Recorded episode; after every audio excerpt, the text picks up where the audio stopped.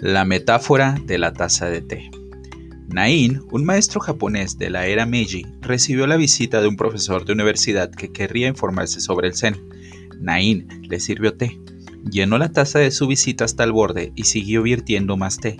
El profesor observó cómo el té llenaba la taza y se derramaba sobre la mesa hasta que no pudo aguantarse más.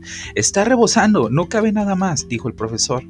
Al igual que esta taza, dijo Nain, Usted está lleno de sus propias opiniones e ideas. ¿Cómo le voy a enseñar Zen si no vacía primero su taza?